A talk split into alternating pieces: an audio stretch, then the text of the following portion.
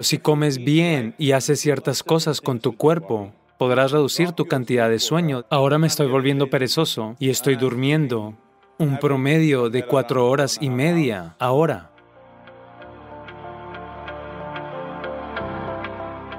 ¿Qué tipo de alimentos debemos comer para que nuestra vida alcance todo su potencial para un universitario o un estudiante que va a la escuela? Entonces, ¿qué tipo de comida?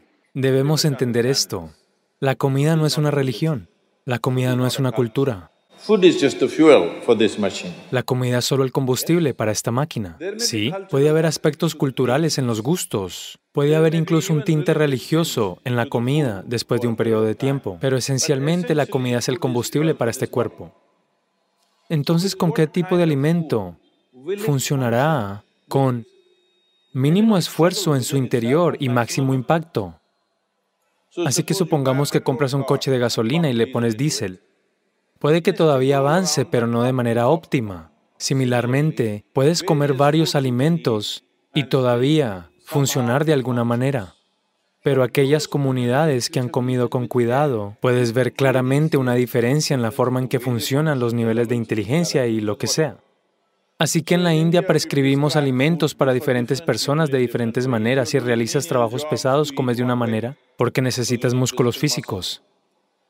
Si te dedicas a otros tipos de comercio y otros tipos de actividades, comes de otra manera. Si eres de la clase combatiente, comes diferente.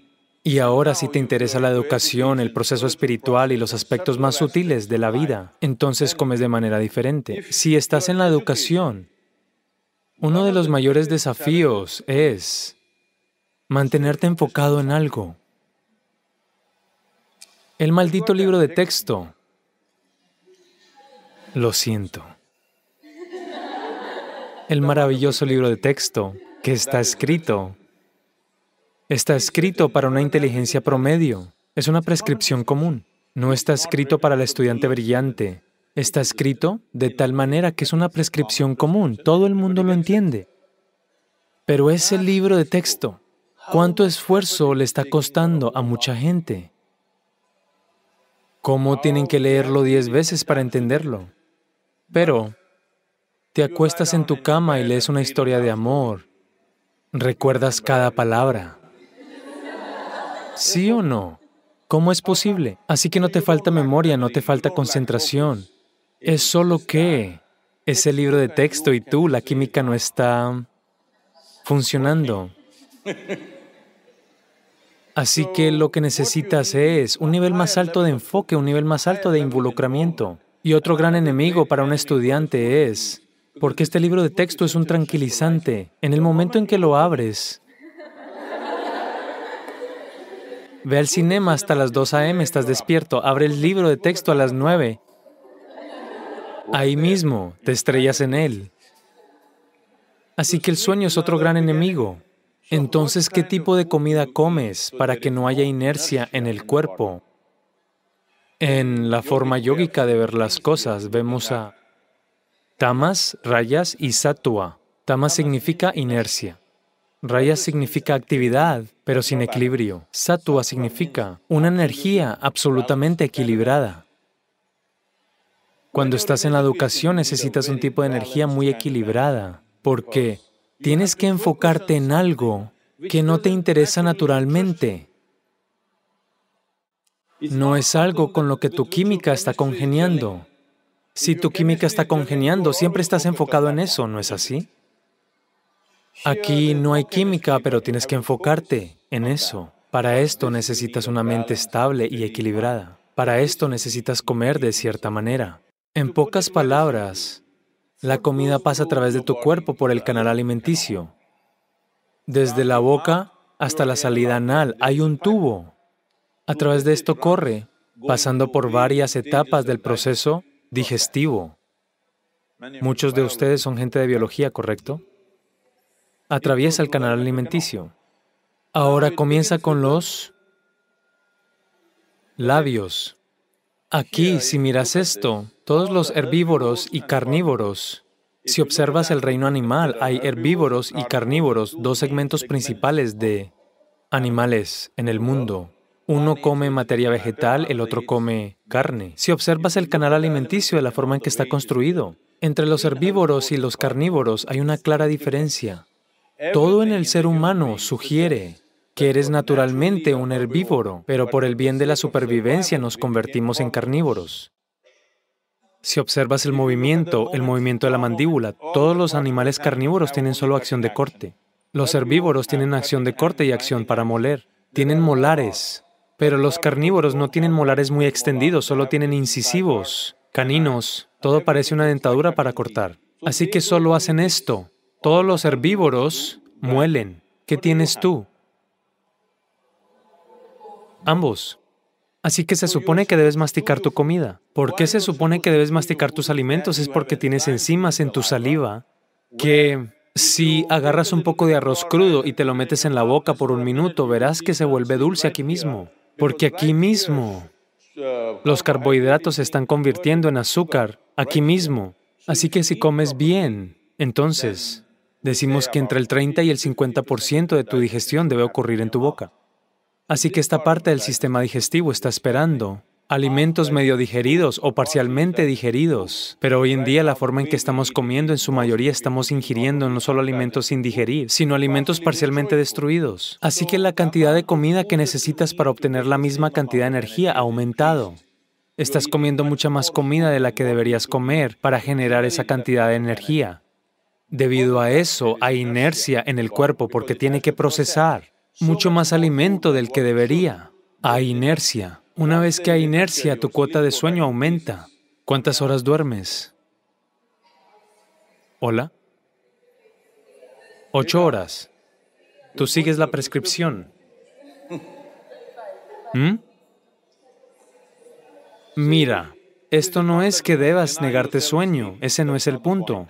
Pero si comes bien y haces ciertas cosas con tu cuerpo, verás que sin mucho esfuerzo Dentro de tres o cuatro semanas podrás reducir tu cantidad de sueño de entre dos a tres horas. De una hora y media a tres horas es muy fácil que la puedas reducir si simplemente comes conscientemente y aprendes a sentarte correctamente.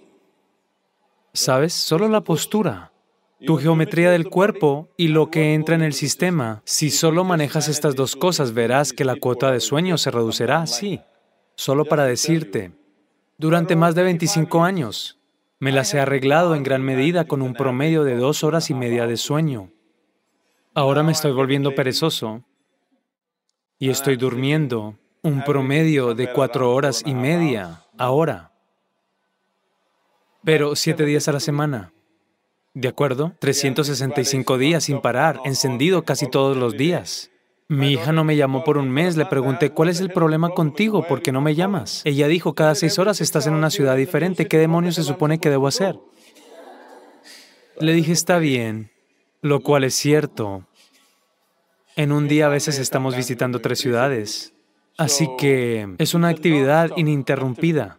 Y hoy en día muchas personas a mi alrededor han aprendido a hacer esto. Más de 150 personas a mi alrededor están haciendo este tipo de actividad con un promedio de cuatro horas de sueño y siete días a la semana. Están activas, activas, activas todo el tiempo. Y no están irritados, no están frustrados, están alegres y maravillosos. ¿Por qué es esto? Hay muchos aspectos en esto, pero un aspecto importante es la comida. ¿Cómo comes? No solo lo que comes, cómo comes también es muy importante porque la comida es algo vivo. Una cosa simple que todas ustedes chicas pueden hacer es solo, mira, varios problemas de salud y cuestiones de inercia, cuestión de enfoque.